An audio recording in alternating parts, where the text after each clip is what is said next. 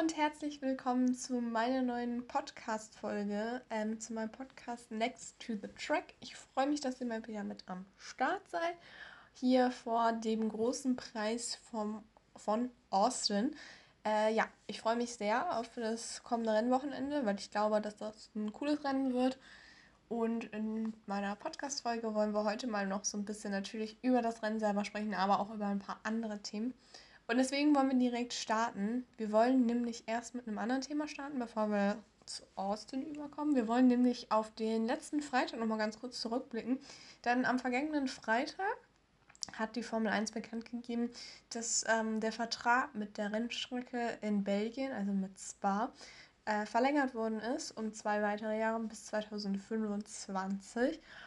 Und die Frage, die jetzt schon immer aufkam in den letzten ja, Wochen oder auch Jahren, muss man sagen, ist ähm, dieses Tradition versus, sage ich mal, den neuen Strecken, diesen neuen, ja, Rennkulturen vielleicht auch irgendwie im weitesten Sinne. Also es gibt halt viel Tradition, vor allem natürlich hier in Europa mit den europäischen Rennstrecken, aber auch zum Beispiel in Japan mit Suzuka würde ich sagen, dass das schon auf jeden Fall dazugehört, dass das schon eine traditionelle Strecke ist. Allerdings gibt es gleichzeitig auch ziemlich neue Strecken, wo die Formel 1 vielleicht erst das zweite, dritte Mal ist oder das erste Mal, wie dieses jetzt zum Beispiel Vega, Las Vegas, ähm, Miami oder auch Katar. Und die Frage, die sich dann stellt, ist es immer noch das Richtige, dass die Formel 1 quasi ja, Traditionsrennstrecken, ich sag mal, wegstreicht in Anführungsstrichen und mehr, ich sag mal, sich verbreitet nach, äh, auf anderen neuen Strecken. Also ich finde, da kann man, das kann man so und so sehen, weil wenn man überlegt, mit diesen neuen Strecken hast du halt einfach, du lernst einfach ein bisschen was Neues, eine neue Kultur, du weitest dich aus, vielleicht auch in einen Raum, sag ich mal, der wo die Formel 1 aktuell ziemlich populär ist. Das sieht man eigentlich am besten in der USA. Also da ist die Formel 1 ähm, sehr populär, auch aufgrund der Serie Drive to Survive. Und ja, dann macht es natürlich schon Sinn, gut, da ein Rennen auf jeden Fall stattfinden zu lassen. Man hat auch ein Rennen mit Austin auf einer richtigen Rennstrecke. Allerdings hat man gleichzeitig auch ein Rennen in Vegas, also in Las Vegas und auch in Miami. Das sind allerdings Stadtkurse, muss man sagen, und äh, ja, Strecken, die quasi aufgebaut werden, kann man so sagen, für das ähm, Rennwochenende. Und deswegen, ähm, also ich finde, da sieht man das ganz gut, wie sich so über die Jahre das so verbreitet hat. 2022 mit dem ersten Grand Prix in Miami, jetzt dieses Jahr mit Las Vegas. Und ich frage mich halt dann, macht das Racing da genauso viel Spaß? Also für mich, ich mag es gucken. Ich finde es, also ich denke mir so, ja, besser als nichts, sag ich mal. Besser als keine Formel 1, weil ich finde es immer cool, wenn ein Rennwochenende ist. Für mich ist es aber nicht das gleiche, wie wenn ich jetzt ein Rennen gucke, zum Beispiel, was in Belgien stattfindet, in Spa, was in England, in Silverstone stattfindet. Das ist für mich schon ein anderer, ja, Vibe, würde ich sagen. Also das ist einfach irgendwie, ja, anders. Ich weiß nicht warum, aber es ist irgendwie anders. Und was für mich halt einfach ein mega krasser Vorteil irgendwie gleichzeitig auch ist, oder Besonderes, ich sag mal, Vorteil klingt komisch, ist es was Besonderes für mich. Ähm, und zwar der, ähm, die Fans. Die Fans sind für mich was Besonderes auf diesen Traditionsrennstrecken. Ich finde, das kannst du einfach nicht vergleichen mit den anderen Rennstrecken. Klar sind da auch viele Fans in Austin und äh, die sind bestimmt auch riesen Motorsport-Fans. Das kann natürlich sein. Aber du kannst diese Stimmung nicht vergleichen mit einer Stimmung in Silverstone, wo über 400.000 Menschen an diesem Wochenende sind, die alle Fahrer wirklich supporten. Natürlich vor allem die britischen, aber trotzdem diese Stimmung, was sie da extra machen für Shows. Du kannst es nicht vergleichen mit der Podiumsstimmung zum Beispiel im Monster. Die ist einfach besonders, weil die ganzen Tifosis da rauflaufen. Du kannst sie nicht vergleichen mit äh, Österreich oder mit auch mit Sandford zum Beispiel, wo die ganze Orange Army oder auch in Spa die ganze Orange Army steht. Das ist einfach was anderes und das fühlt sich einfach jedes Mal besonders an, wenn du diese ganzen Fenster siehst, finde ich. Also, das fühlt sich einfach besonders an. ja. Gleichzeitig muss man natürlich sagen, ähm, wenn man neue Rennstrecken hat, ist es natürlich auch eine Chance. Es ist eine Chance, ähm, was zu verändern. Und an sich finde ich ja auch Veränderungen gut, dass man mal was Neues austestet. Das ist zum Beispiel auch dieses Jahr ähm, passiert mit dieser neuen Quali-Regelung, sage ich mal. Die hat man jetzt auch zwei, dreimal ausprobiert. Ich glaube, zweimal. Ähm, und das gleiche jetzt auch wie bei neuen Strecken. Ich finde, es ist eine Chance, ähm, das auf jeden Fall auszuprobieren. Allerdings ist es irgendwie gar nicht mehr unbedingt so auszuprobieren, weil teilweise die Verträge von diesen neuen Rennstrecken wie Miami und äh, auch den USA, Katar, solche Rennstrecken, die jetzt noch nicht so lange im Kalender sind, äh, länger gehen als die Rennstreckenverträge äh, von anderen, muss man sagen. Deswegen, es ist eher eine Chance, die sehr weitestgehend genutzt wird. Vielleicht kann man das so irgendwie umschreiben.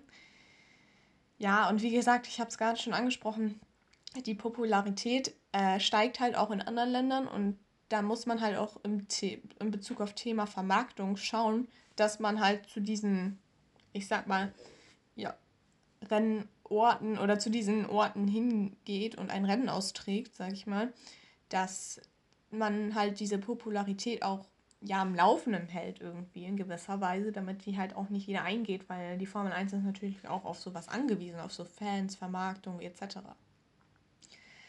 Dennoch glaube ich einfach persönlich, dass die Tradition trotzdem noch schön na, ist irgendwie. Ich finde, eigentlich bin ich nicht unbedingt, eigentlich finde ich es cool, wenn man mal was ändert, wenn man mal was Neues ausprobiert, so, ähm, so Sportarten. Allerdings bin ich ehrlich, in der Formel 1 finde ich Tradition schon echt gut, muss ich sagen. Also, wenn du an eine Rennstrecke kommst, äh, in, der, in Europa zum Beispiel Imola oder auch, keine Ahnung, aus, auch Belgien, aber auch, also mehrere Strecken, muss ich sagen.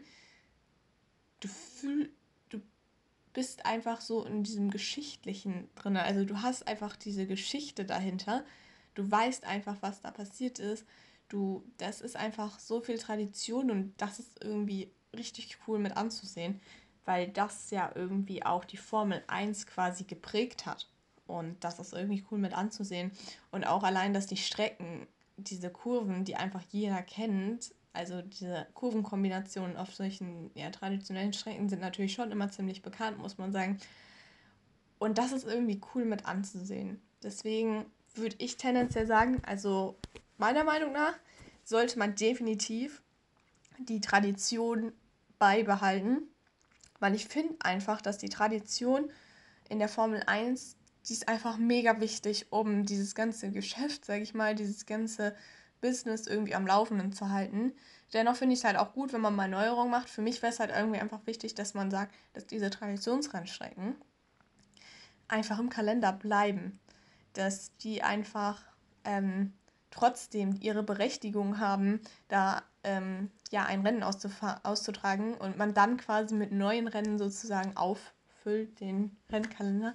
Also es wäre für mich so, weil ich fände es unnormal schade, wirklich, wenn Rennstrecken wie zum Beispiel Spa, Imola, Monza, Silverstone, wenn die nicht in diesem Rennkalender wären, weil die jedes Jahr so besonders sind mit den Fans, mit allem drum und dran. Das ist einfach was Besonderes. Und deswegen würde ich mich persönlich immer freuen, wenn.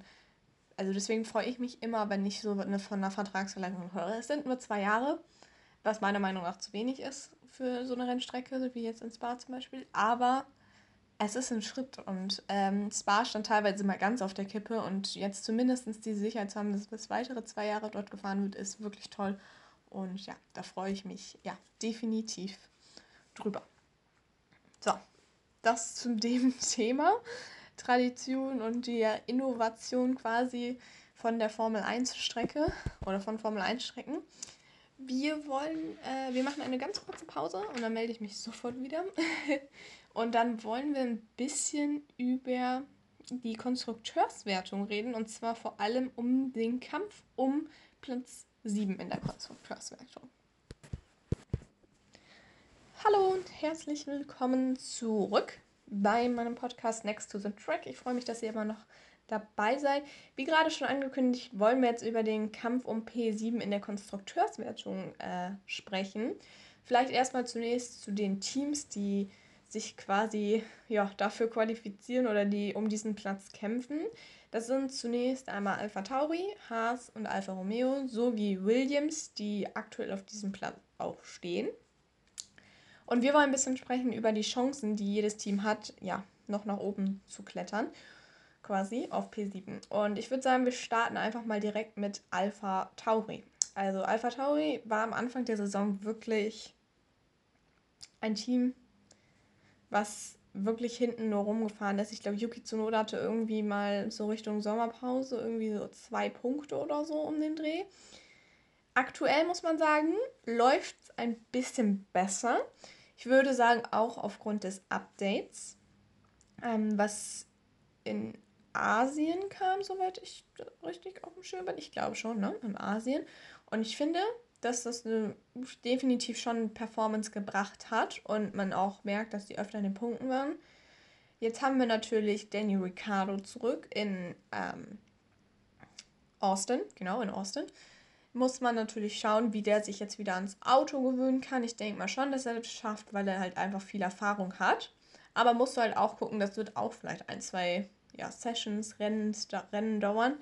Ähm, vielleicht auch nochmal ganz kurz zu Liam Lawson. Der hat ja auch einige Punkte für das Alpha Tauri-Team eingesammelt. Und beziehungsweise, genau, in Singapur ist er, glaube ich, in die Punkte gefahren, soweit ich das weiß. Und da muss ich sagen, also Liam Lawson hat wirklich einen klasse Job gemacht für diese paar Formel 1-Rennen, die er Zeit hatte, quasi auch. Ich finde, er hat einen super Job gemacht und ähm, auch definitiv, glaube ich, dem Team weitergeholfen, so ein bisschen sich zu entwickeln. Und ich bin gespannt, wie er jetzt in der Superformula das letzte Rennen bestreitet und dann vielleicht hat er nächstes Jahr doch noch irgendwie die Chance, ein Cockpit zu ergattern. Ansonsten würde ich sagen, spätestens 2025 sollte man ihm definitiv ein Cockpit geben, weil ich finde, dass er echt super performt hat. Klar muss man dann auch schauen, wie er es schafft, mit so einer Drucksituation in der ganzen Saison umzugehen. Aber das musst du halt dann einfach gucken, wie das ähm, ja, funktioniert. Ja, genau, nochmal kurz zurück zu Alpha Tauri. Also ich würde sagen, der Trumpf, den Alpha Tauri hat. Ich würde sagen, die haben jetzt ein neues Update, was auf jeden Fall auch Performance irgendwie gebracht hat. Das ist schon mal gut. Und ähm, auch in puncto Erfahrung würde ich sagen, haben Alpha Tauri definitiv ein ganz gutes Pflaster, sag ich mal. Also die haben einen Yuki Tsunoda, jetzt auch schon ein paar Jahre in der Formel 1 fährt, klar, noch relativ jung ist, aber haben auch vor allem Daniel Ricciardo, der hat zwar aktuell die letzten Jahre nicht super, super, war nicht super auf seinem Hoch, sag ich mal, aber ähm, ich finde zum Beispiel, als er in Ungarn gefahren ist, war er doch ganz gut unterwegs und hat halt viel Erfahrung und ist halt auch an dieses Auto oder an Formel 1 generell gewöhnt, an diesen Ablauf und alles. Und ich glaube, das ist definitiv ein guter, guter Aspekt für Alpha Tauri. Dann wollen wir noch zu Haas kommen. Äh, Haas hatte in der ja, Saison bis zu bis Katar ein Riesenproblem mit den Reifen. Also die Reifen sind teilweise super schnell eingegangen. Der Verschleiß war wirklich hoch. Ähm, das hat ihnen im Qualifying tatsächlich ganz gut geholfen. Sie haben einige Akzente setzen können, vor allem natürlich auch Nico Hülkenberg mit echt guten Qualifyings in Top 10. Allerdings muss man sagen, dass die Reifenproblematik ihn halt diese Position quasi immer zerstört hat, die er sich rausgefahren hat. Denn ähm, es war einfach dann ja, die Reifen sind halt einfach so schnell eingegangen, quasi. Der Verschleiß war so hoch, dass sie entweder halt zur Box kommen mussten und dann irgendwie über 20 Sekunden verloren hätten oder halt dann irgendwie hinterherfahren und nicht mehr die Pace gehen konnten. Also es waren jetzt beides nicht tolle, aussichtsreiche ja, Positionen. Allerdings ein Vorteil für Haas jetzt hier in Austin, es kommt ein Update. Auf dieses Update wartet das Haas-Team, ich glaube schon das ganze Jahr. Und ich bin echt gespannt. Also sie Prei, also sie sprechen schon viel, muss ich sagen, über dieses Update und sagen wirklich, glaube ich, dass das was bringen soll. Ich bin sehr gespannt, wie viel es bringt, denn man muss schauen, äh, ja, wie das funktioniert. Vor allem natürlich im Punkt Reifenverschleiß und ich glaube, vor allem müssen sie sich aufs Rennen spezialisieren, dieses Paket, also dass es im Rennen funktioniert, weil ich glaube, Qualifying ist es okay, wie sie es aktuell performen. Und ja, dann denke ich, wird es sehr interessant zu sehen sein, wie dieses Update funktioniert. Sie haben nur eine Session, aufgrund des Sprintwochenendes, da kommen wir gleich nochmal drauf zu sprechen. Aber ja, deswegen denke ich, dass es sehr interessant zu sehen sein wird, wie ähm, die beiden Haas-Piloten an diesem Wochenende performen. Vor allem auch, ob das Update direkt funktioniert.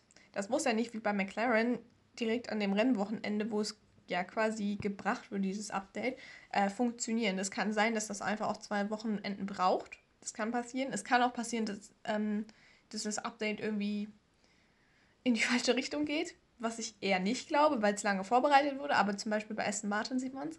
Und ich finde, dann ist es halt auch mega interessant zu sehen, ähm, wie viel bringt das Update? Ist es ein Update wie so ein bisschen Alpha Tauri, dass es schon so ein bisschen einen Sprung nach vorne macht, aber jetzt nicht einen Riesen? Ist es so ein Update wie McLaren, dass es wirklich einen großen Sprung nach vorne geht?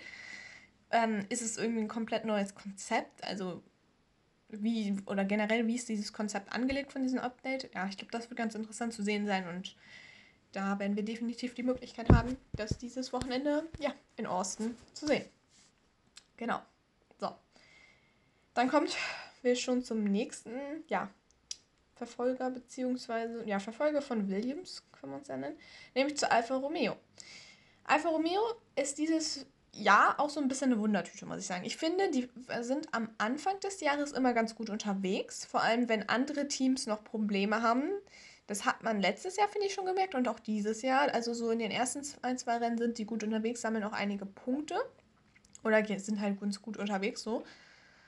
Ähm, das hat man letztes Jahr zum Beispiel auch ganz gut gesehen, als Joe direkt bei seinem Rookie-Rennen in die Punkte gefahren ist, wo halt andere Teams noch ein bisschen strugglen. Mir fällt halt mal direkt McLaren ein, die zum Saisonbeginn immer eher mit Problemen zu kämpfen haben. Allerdings ist es halt, ähm, fehlt dann irgendwie bei Alfa Romeo über das ganze Wochenende hin die Konstanz irgendwie, finde ich persönlich. Also es ist irgendwie mal funktioniert es ganz gut. Also dann ist mal ein richtig gutes Wochenende dabei mit einem richtig guten Qualifying in Budapest zum Beispiel. Aber dann wird das irgendwie, ja, nicht gut, weil der Start irgendwie in die Hose, sag ich mal, geht, weil man nicht irgendwie die Pace gehen kann im Rennen. Also mir fehlt auch irgendwie immer so ein bisschen, ich sag mal, irgendwie vielleicht auch mal so ein, so ein klares Statement irgendwie. Keine Ahnung. Also irgendwie hört man wenig, würde ich sagen, von Alfa Romeo. Und es wird halt auch mal so zu sehen sein, wie, also man hört auch wenig irgendwie, ja, wir bringen jetzt ein Update, so an diesem Rennwochenende wird sich jetzt was ändern, so wie zum Beispiel bei Haas oder wir haben schon, ich habe schon McLaren gerade mal angesprochen oder Mercedes hat es auch gesagt, wir bringen jetzt hier Monaco das, äh, Monaco das Update zum Beispiel. Das fehlt mir auch irgendwie ein bisschen. Dann haben sie zwei Fahrer. Sie haben einmal einen Valtteri Bottas, der schon, ja, ein etwas, ähm, der schon ziemlich lange äh, ein Formel-1-Fahrer, so wollte ich sagen, hat viel Erfahrung. Dann haben sie auch einen Joe Guanju, der seine zweite Saison fährt. Ich finde, es sind beides Fahrer, die sind auch gut, so, sie können performen, aber es sind halt auch beides keine Fahrer, die so richtig herausstechen, muss ich sagen, die mal so ein herausstechendes Qualifying haben oder mal wirklich so einen Wow-Moment in so einem Rennen. Das fehlt mir halt irgendwie, vor allem auch diese Saison. Und deswegen wird es sehr interessant zu sehen sein, wie sie sich jetzt hier über die letzten Rennen hin entwickeln. Und vielleicht haben sie ja doch noch die Chance anzugreifen auf Williams. Sie sind auf jeden Fall schon, ich sag mal, das nächste Team dran. Aber ja, wird halt interessant zu sehen sein. Dann kommen wir jetzt noch zu Williams. Hm, genau, bei Williams muss man sagen, der Williams liebt Highspeed-Strecken. Die Highspeed-Strecken waren im Kalender zum Beispiel Sunford, Monster, also solche Strecken, wo der Williams echt gut funktioniert hat, muss man sagen. Und ähm, ja, das Problem von Williams ist so ein bisschen, sie haben nur ein Mann-Team. Sie haben quasi nur einen Fahrer, nämlich mit Albin, der halt wirklich konstant irgendwie auch ein bisschen fährt und auch mal eine Chance auf Punkte hat. Ich finde, Albon fährt eine super Saison. Der fährt echt tolle Qualifyings, tolle Rennen und hat echt viele Punkte auch fürs Team eingesammelt, muss man sagen. Also, das macht er echt super. Und auf der anderen Seite ist dann Logan Sargent. Ähm, der baut halt zu viele Fehler in seiner Performance ein und das schadet irgendwie ihm und gleichzeitig auch dem Team, weil er dadurch immer weniger ja, Rücken halt irgendwie bekommt immer mehr Kritik und immer mehr, immer schwerer ist, sich aus so einem Loch hochzuziehen quasi. Ja, und deswegen wird das sehr interessant zu sehen sein, wie sich das Williams-Team weiterentwickelt. Ähm, ich bin gespannt, wie es auf den nächsten Strecken aussieht. Also ich sag mal, so eine Strecke wie Monza haben wir jetzt nicht mehr unbedingt im Rennkalender. Deswegen muss man schauen, wie sie sich ähm, verhalten. Ich glaube schon, dass sie nochmal irgendwo die Möglichkeit haben könnten, irgendwie mal in die Punkte zu fahren. So, vielleicht auch mit einem Ausfall von einem anderen Fahrer oder so. Das müsste man dann halt mal sehen. Und ich bin halt auch gespannt, wie es in der Thematik um Logan Sargent weitergeht, weil aktuell ist es halt einfach, ja, müsste er einfach mal quasi so ein bisschen Selbstvertrauen schaffen, indem er mal wirklich ein cleanes Wochenende hat, ohne Fehler, ohne, ja, irgendwie andere Sachen. Ich glaube, das wird ihm persönlich super viel weiterhelfen.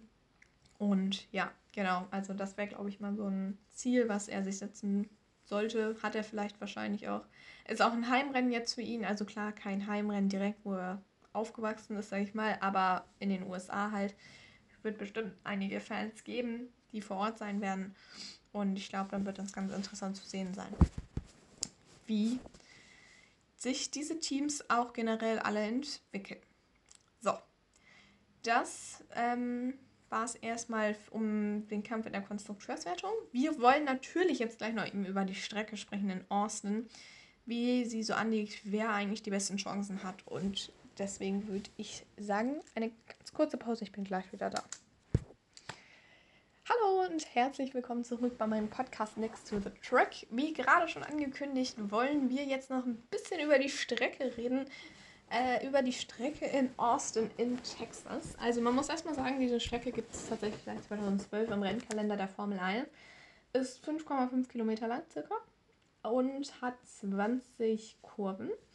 Generell ähm, ist es, glaube ich, eine ganz coole Strecke zum, zum ja, Racen oder zum Fahren da es zum Beispiel auch viele Möglichkeiten zum Überholen gibt, ähm, aufgrund dieser ganzen Kurven und alles. Vor allem ist es halt möglich, in diesen Kurven verschiedene Linien zu fahren, wodurch das Überholen natürlich auch erleichtert wird. Ein ähm, bisschen tricky, sage ich mal, an dieser Strecke könnte sein, die Start und Ziel, nach, die erste Kurve nach Start und Ziel, das ist nämlich eine Bergaufpassage, also man fährt quasi so ein bisschen so einen Hügel hoch und das ist halt vor allem natürlich auch am Start, wenn alle Autos auf diese Kurve fahren, sehr schwer. Vor, oder auch mit Wind. Äh, in der Qualifikation ist es natürlich auch nicht so vorteilhaft, wenn man da irgendwie einen Windstoß oder so kriegt. Deswegen wird es da, denke ich, sehr interessant zu sehen sein, der cool zu sehen sein, wie sich da das so verhält. Ja, genau. Ansonsten noch über die Strecke habe ich gelesen, also so 68% Vollgasanteil. Nicht die höchste, aber ja, mehr als die Hälfte quasi. Genau, es gibt sowohl schnelle als auch langsame Kurven. Es gibt ähm, schnelle Kurven, die ähm, den Silverstone, äh, die an Silverstone ein bisschen erinnern. Es gibt aber auch durchaus einige langsame Passagen. Auch Graden sind natürlich mit dabei, muss man sagen. So zwischen den Kurven gibt es auch ab und zu mal Graden. Deswegen wird es definitiv cool zu sehen sein, äh, ja, wie sich die Fahrer auf der Strecke in Austin ja, schlagen werden. Und da kommen wir auch schon zu den Favoriten. Ähm, genau, also wir haben ja dieses Wochenende, erstmal müssen wir das vielleicht nochmal kurz sagen. Wir haben dieses Wochenende wieder ein Sprintwochenende, das bedeutet die Qualifikation am Freitag, Samstag diesen Sprinttag mit Qualifikation und Sprintrennen und Sonntag halt das normale Rennen. Dadurch hat man natürlich wieder nur ein freies Training am Freitag. Das wird natürlich dann wieder schwierig für Fahrer und Teams, ähm, das richtige Setup quasi zu wählen. Und dann muss man halt schauen, wie die ganzen Fahrer performen. Also klar ist, dass Max Verstappen natürlich mal wieder die besten Chancen hat. Er hat ein Rundumpaket, ein gutes Qualifying-Auto und vor allem ein sehr gutes Auto im Rennen aufgrund des Reifenverschleißs. Und ich glaube, dass das dieses Wochenende natürlich auch nochmal wieder ein bisschen mehr zum Vorschein kommt. Dieses Managen mit dem Red Bull. Weil letztes Wochenende oder das davor oder in Katar, das Wochenende, es war halt eine Pflicht-3-Stop-Strategie. Und dadurch kam dieses Managen von den Reifen, weil man nur 18 Runden fährt, gar nicht so zum Vorschein. Das ist so die Stärke des Red Bulls. Ja, zudem war der Red Bull auch nicht auf der besten Strategie unterwegs, also auch nicht auf der schnellsten. Deswegen glaube ich, dass dieser Abstand von diesen drei, vier Sekunden zwischen Max und dem McLarens, glaube ich, ein bisschen relativiert werden muss. Also ein bisschen nochmal geguckt werden muss. Ich glaube nicht, dass das der echte Abstand war, wenn im Rennen alles, denke ich mal, ohne Pflichtstop-Strategie und alles gelaufen wäre. Aber ich weiß es noch nicht. Vielleicht werden wir auch überrascht werden dieses Wochenende. Dann kommen wir nämlich auch zu den Verfolgern. Also ich denke, die Verfolger, das wird wieder ein interessantes Thema ja, werden. Ähm, genau, weil ich glaube, dass klar McLaren in einer guten Position ist, auch mit diesen schnellen Kurven, das liegt dem McLaren, das ist definitiv was, was woran sie ja, worin sie gut sind. Sie haben auch in den langsamen Passagen nachgelegt, das hat man in Singapur gesehen. Und sie sind halt aktuell einfach ein super konstantes Team und deswegen glaube ich definitiv, dass sie da eine Chance haben. Wer aber, glaube ich, auch ganz gut vielleicht ähm, ja, performen wird, ist Ferrari. Aufgrund dieser langsamen Kurven. Ich glaube, das liegt dem Ferrari schon ganz gut. Vor allem die letzten Rennen waren halt sehr Highspeed-Strecken. Das ist nicht die Paradedisziplin des Ferraris.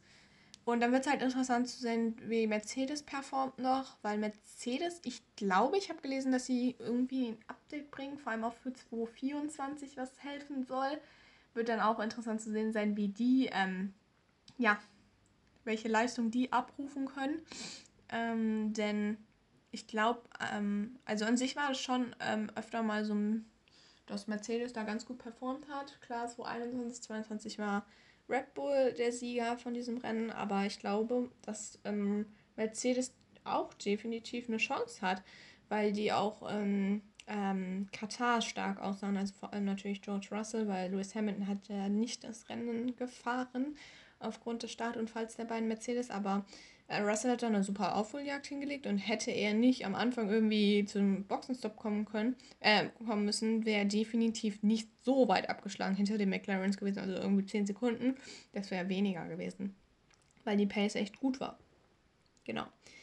Also ich glaube, das wird interessant zu sehen sein, wie die performen. Natürlich muss man auch immer Aston Martin so im Hinterkopf behalten, aber in letzter Zeit ist die Performance halt einfach von den ähm, nicht so stark. Mal schauen, ob sie ein Wörtchen irgendwie mitreden können um Top 5. Mal sehen. Und ja, dann wird es definitiv interessant zu sehen sein, weil wir halt eine Qualifikation, weil wir quasi zwei Qualis haben und zwei Rennen, ein kurzes, ein langes. Und das ist definitiv, ja, cool mit anzusehen. So, also das so ein bisschen was zur Strecke. Und nun wollen wir natürlich oder will ich natürlich auch noch ähm, meine Tipps abgeben für dieses Wochenende. Und zwar einmal zunächst für den Sprint und dann natürlich auch fürs Rennen, wie letztes Mal. Also, ich sag mal so, beim Sprint bin ich ein bisschen Risiko gegangen, beim Rennen bin ich eher auf die sichere Variante gegangen quasi. Also beim Sprint habe ich tatsächlich nochmal einen Sprintsieger der nicht Max Verstappen ist, der allerdings schon Sprint gewonnen hat. Jetzt wisst ihr es wahrscheinlich. Ähm, nämlich nochmal Oscar Piastri. Ich glaube, dass der seine Form von ähm, Katar echt, glaube ich, mitnehmen kann und gut unterwegs sein wird. Zumindest im Sprint, im Sprint und Sprint Qualifying glaube ich, dass er da echt gute Chancen hat. Deswegen habe ich ihn einfach mal auf die Pole beziehungsweise ja als Gewinner gesetzt, weil ich nochmal ein bisschen Spannung haben will. Dahinter habe ich Charles Leclerc und äh, ja, wie gesagt, weil der Ferrari, glaube ich, in diesen langsamen Passagen ganz gut funktioniert. Und dann, und auch mit den, ähm, die haben halt einen guten Topspeed, die Ferraris mit den Geraden wird auch passen. Und dahinter habe ich dann Max Verstappen. Ja, ich glaube, Max Verstappen wird im Sprintrennen ganz gut unterwegs sein. Aber äh, vielleicht hat er wieder nicht so einen guten Start wie zum Beispiel in Katar und dann mit vielen Safety Cars kommt er nicht richtig ran. Vielleicht ist er auch irgendwie mit der Qualifikation, dass er irgendwie, dass er nicht die beste Position rausfährt. Ja, deswegen habe ich ihn erstmal auf P3 getippt.